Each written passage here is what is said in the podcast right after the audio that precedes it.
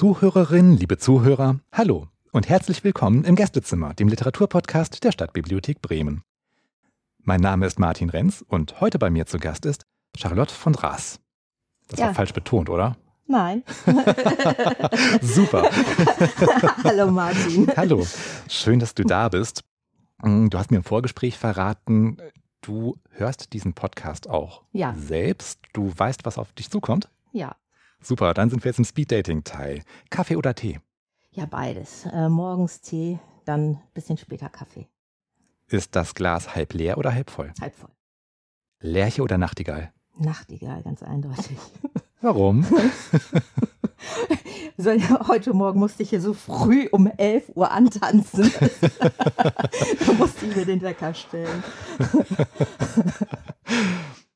Ich kommentiere das nicht. Ich mache einfach weiter im Programm. Thriller oder Liebe? Liebe auf gar keinen Fall. Dann eher Thriller. Was sagt dein Mann dazu? Was sagt mein Mann dazu? Ich jetzt, äh, bin jetzt von Literatur ausgegangen. okay, cut, cut, cut. Der darf das auf keinen Fall hören.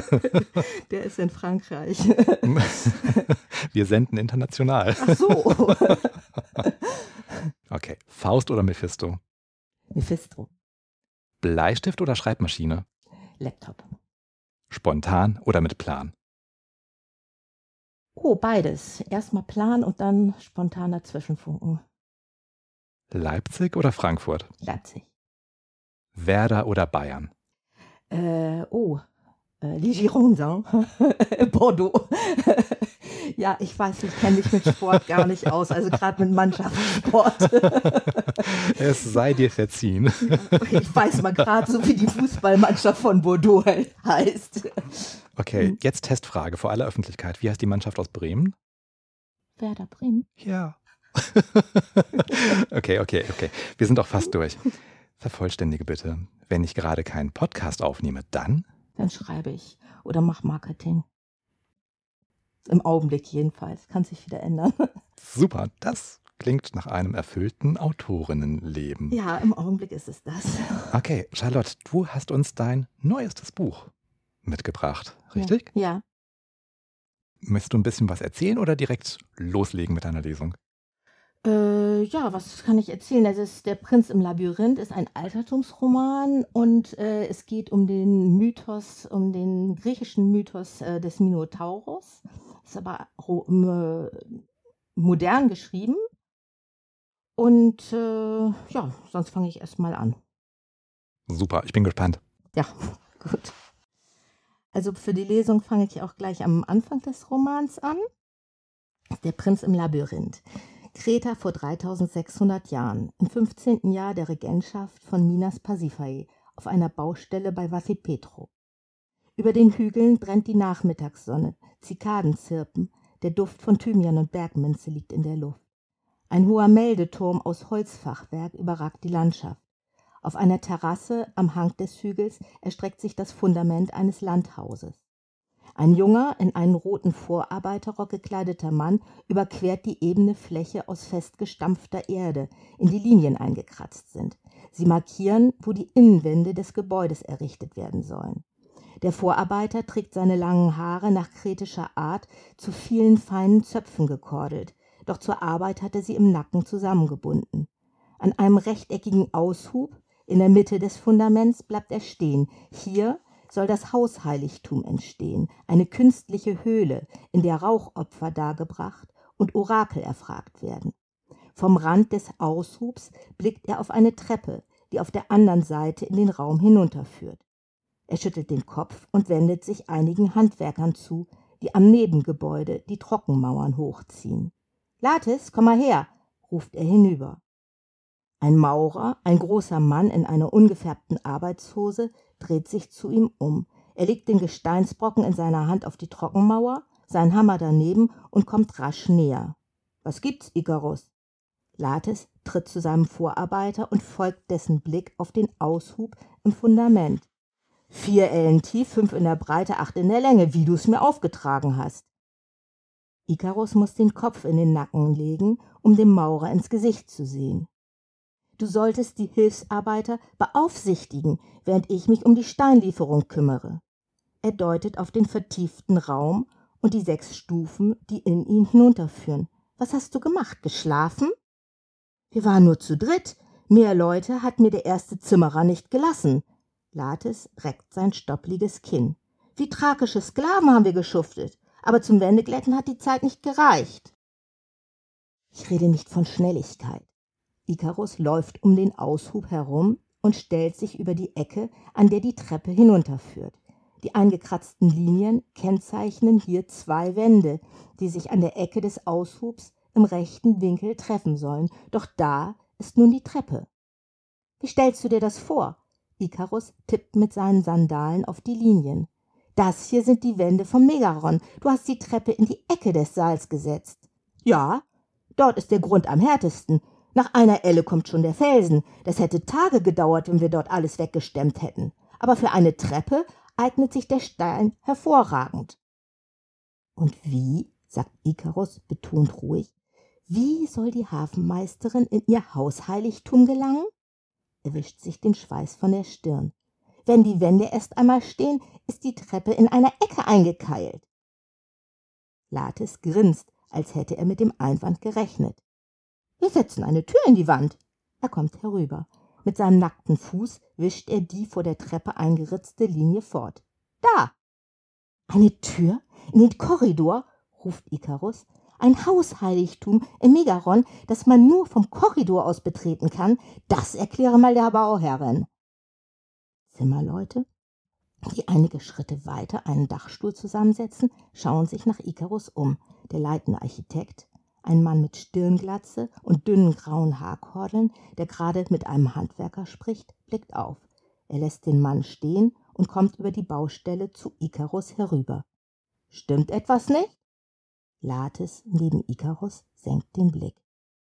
Nur ein Missverständnis. Ikarus streicht seinen roten Rock glatt. An der Seite zum Megaron war der Grund für eine Treppe zu sandig. Deswegen müssen wir das Hausheiligtum vollständig ausheben und die Treppe im Nachhinein mit Steinquadern hineinbauen. Stirnrunzelnd blickt der Architekt auf die Stufen. Ja, und das ist das Missverständnis, sagt Ikarus schnell. Der Rest hier, der tatsächlich einer Treppe sehr ähnlich sieht, muss noch weggestemmt werden. Kaum hat er den Satz beendet, ertönt aus weiter Ferne ein Hornsignal. Es ist zu schwach, um die Botschaft herauszuhören. Ikarus schaut nach Norden zum hölzernen Meldeturm. Dort, winzig klein in der Entfernung, laufen die Wachen auf die oberste Plattform, auf der die großen Signalhörner mit den Blasebälgen stehen. Also haben auch die Turmwachen das Signal gehört, das so schnell wie möglich weitergegeben werden muss. Wieder erschallen Hörner, etwas lauter nun, aber noch immer weit entfernt. Doch durch die windstille Luft schwingen sich die Töne klar über die Hügelkette. Tod, Verrat, Tod, Verrat, rufen die Hörner in der melodiösen Silbenklangsprache. Die Handwerker halten inne, so bewegungslos sehen sie in ihren ungefärbten Arbeitskitteln wie Figuren auf einem Brettspiel aus. Einem Maurer fällt das Senkblei aus der Hand, es kracht auf die trockene Erde. Alle lauschen, Gleich muss die Ergänzung kommen, der Teil der Meldung, der erklärt, was geschehen ist. Sind Feinde im Anmarsch? Gibt es einen Kampf? Eine kurze Tonfolge erschallt. In der Silbenklangsprache bezeichnet die Melodie den Sohn der Minas, Prinz Asterion. Asterion, Mord, Asterion, rufen die fernen Hörner. Asterion starb durch die Hand des Atheners. Was flüstert Ikarus. Asterion ist tot. Es ist einen Monat her, dass er Asterion gesehen hat. Als er aus Knossos aufbrach, um hier auf der Baustelle seine Arbeit zu beginnen, wünschte Asterion ihm eine gute Reise und schenkte ihm zum Abschied eine goldene Haarnadel. Das Signal auf dem Meldeturm von Vathipetro wird wiederholt. Die durchdringenden Töne schallen durch die Luft. Die Meldung überfliegt Kreta. Die Hörner vom südöstlichen Pallias und von Mero im Westen erklingen fast im gleichen Moment. Dann folgen leiser die von anderen, weiter entfernten Türmen. Langsam löst sich die Erstarrung der Handwerker, doch niemand spricht laut. Einige Männer weinen.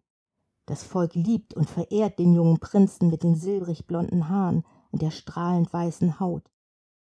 Asterion, der hellste Stern von Kreta.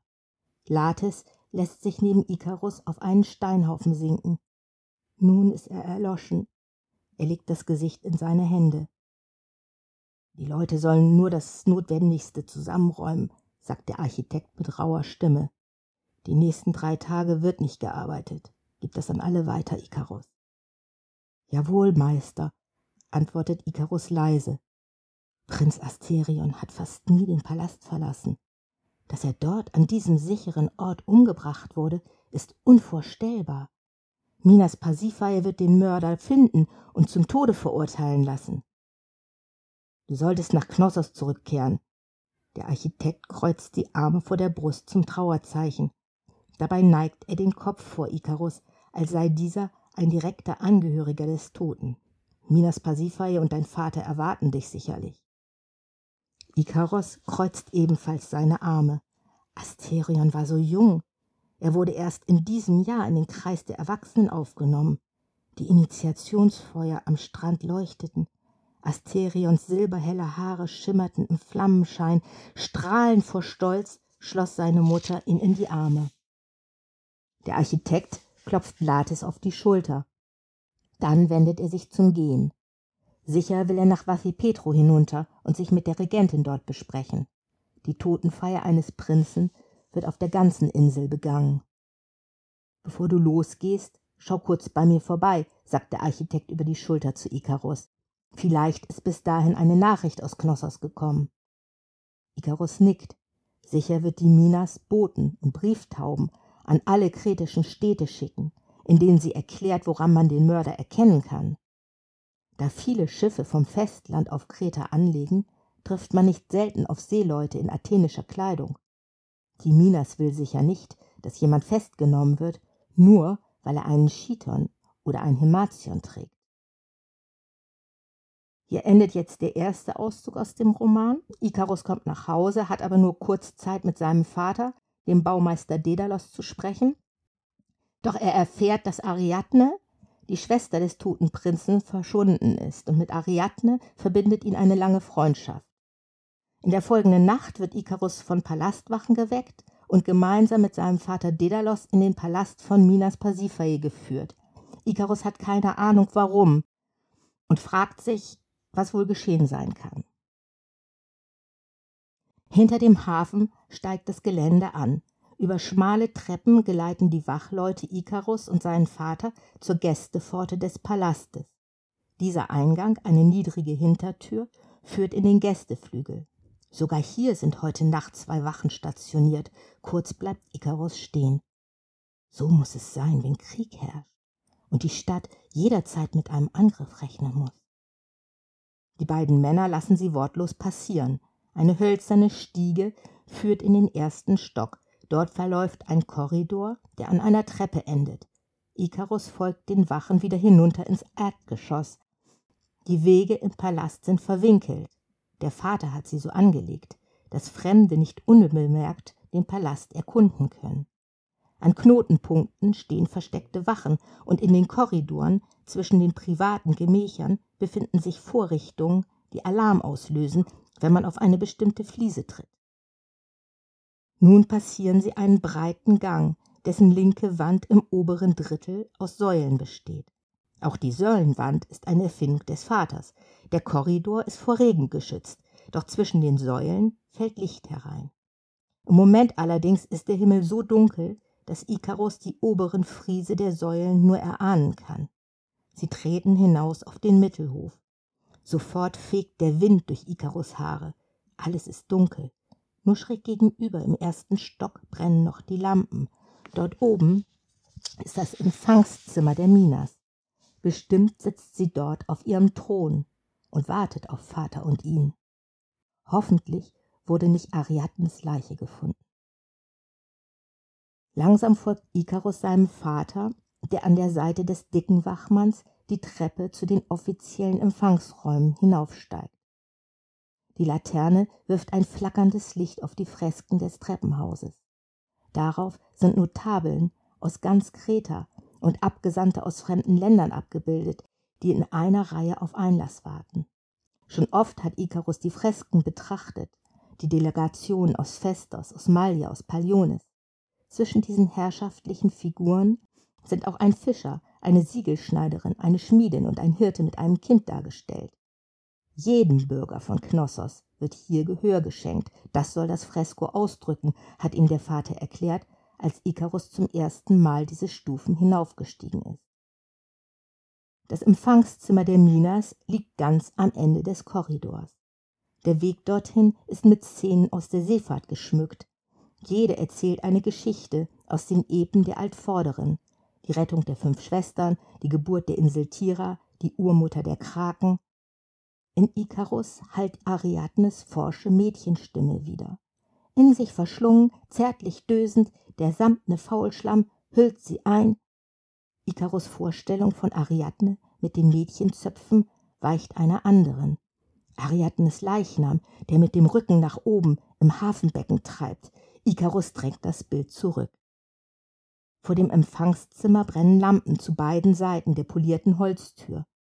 Mit seinem Klopfzeichen, zwei lang, dann ein Dreiertakt, kündigt der Dicke ihre Ankunft an. Die Töne hallen dumpf durch den stillen Korridor. Herein! Es ist die Stimme von Ramasje, dem Vorsteher der hochherrschaftlichen Handelsflotte. Wie Vater gehört er zu den engsten Beratern der Minas. Vater schiebt den Dicken zur Seite und betritt den Raum zuerst. Das Empfangszimmer setzt sich aus drei Bereichen zusammen. Den mittleren Thronraum und zwei seitlichen, die durch Polytira je nach Bedarf mit dem mittleren verbunden werden können. Ein Polytiron ist eine Zwischenwand, die nur aus Türen besteht. Heute sind die Türen geschlossen, sogar das Fenster zum Lichthof ist verhängt. Ramasje, der dicke Ägypter, steht in ein weißes, in Falten gelegtes Gewand gekleidet, in der Mitte des Thronraums. Eine schulterlange Perücke rahmt sein rundes Gesicht ein. Er richtet seine kohlumrandeten Augen auf Vater. Hinter ihm hat sich die Minas-Familie versammelt, oder besser die verbleibenden Mitglieder der Minas-Familie. Vom Thron schaut Pasiphae Ikarus mit wilden, übernächtigten Augen entgegen. Ihre kleine, kräftige Gestalt wirkt verkrampft. Die nackten Brüste hängen schief aus dem tiefen Ausschnitt ihres Kleides. Pasiphaes Gatte Nitelaos steht ungeschminkt und mit eingefallenen Wangen neben ihr. Rechts neben dem Thron kauert Phaedra, die Zweitgeborene, mit verweintem Gesicht auf einer Wandbank. Sie hält ihre langen, muskulösen Beine mit den Armen umschlungen. Die Schwalben auf dem Fresko hinter ihr scheinen sie zu umschwirren. Da sind sie, sagt Ramasje laut und tritt zur Seite. Pasiphae richtet ihren starren Blick auf Vater. Theseus ist weg. Nirgendwo ist sein Schiff gesehen worden. Ihre Stimme klingt vorwurfsvoll, als sei es Vaters Schuld, dass der Mörder entkommen ist. Trotzdem atmet Ikarus auf. Für Ariadne besteht Hoffnung. Wäre sie tot gefunden worden, hätte die Minas es ihnen sofort mitgeteilt. Den Rest der Mannschaft haben wir befragt, sagt Nitelaus mit brüchiger Stimme. Die Leute haben keine Ahnung. Sie können es selbst nicht glauben, dass ihr ehrenhafter Theseus sie zurückgelassen hat. Seine Unterlippe zittert so stark, dass er nicht fortfahren kann. Er verbirgt sein Gesicht in den Händen. Deine Ratschläge haben sich sämtlich als nutzlos erwiesen, Dedalos, ruft die Minas. Es scheint, als habe sie Vater kommen lassen, nur um ihm Vorhaltungen zu machen, doch deswegen hätte sie ihn kaum in der Nacht in den Palast bestellt. Vielleicht hat Theseus auf seiner Flucht noch andere Verbrechen begangen, von denen Pasiphae eben gerade erst erfahren hat. Dinge, die durch Vaters Ratschläge begünstigt wurden, doch das erklärt nicht, warum sie ihn, Ikarus, ebenfalls vorgeladen hat. Ramasje nickt zu Pasiphaes Worten und macht ein betrübtes Gesicht. Es soll wohl so aussehen, als würde er Vaters Versagen bedauern. Bestimmt ist er froh, dass Vater und nicht er den Ärger der Minas abbekommt. Keine Spur von Ariadne.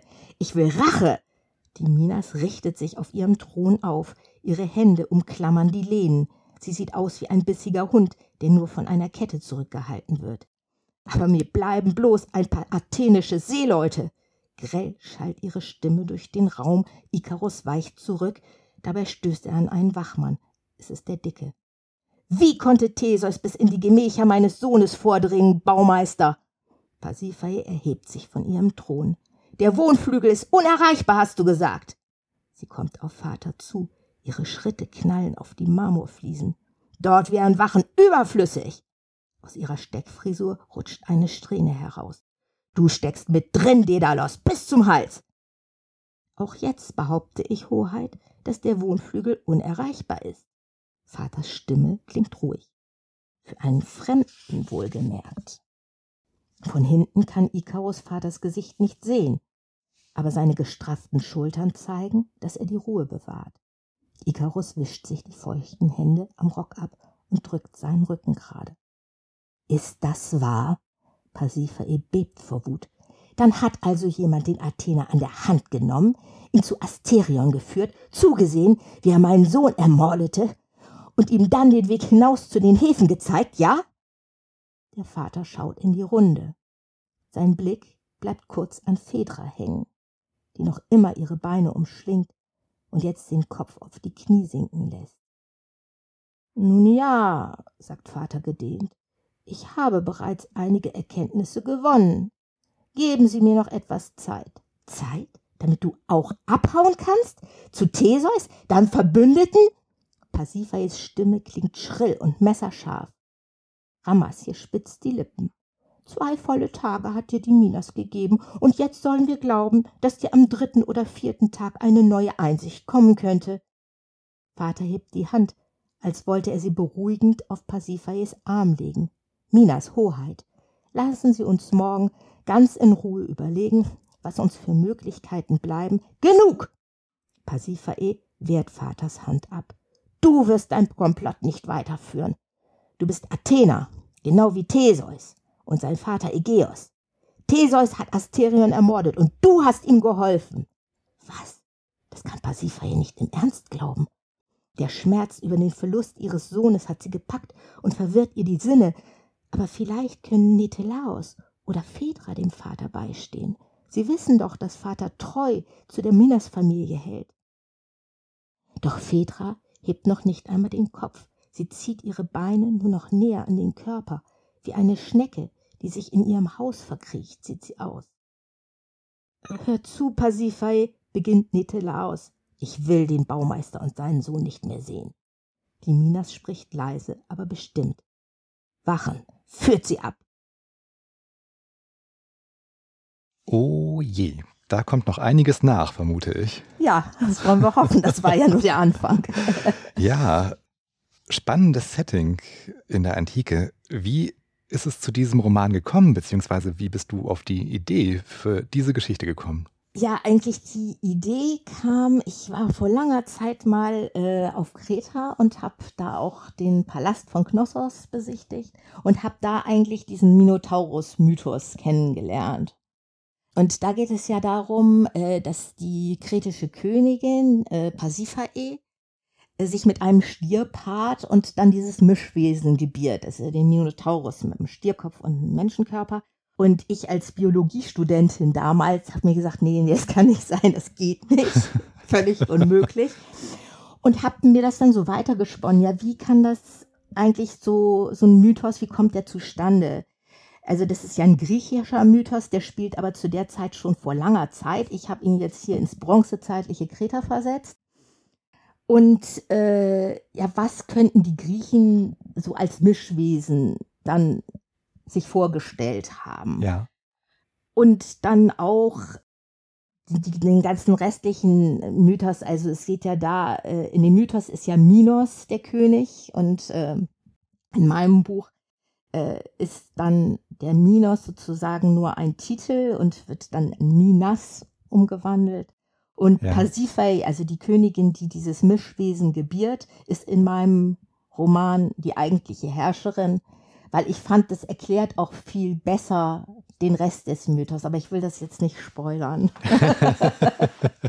Gut, womit wir beim nächsten Stichwort wären. Den Spoiler wird es jetzt hier nicht geben. Wer wissen möchte, wie es weitergeht, wo bekommt man deine Bücher?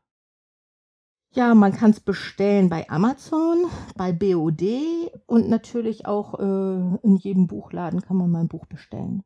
Genau. Sehr schön. Das wird unsere lokalen Buchhändler vor allem freuen zu ja, hören. Ja, genau, dazu würde ich dann auch raten. Sehr gut.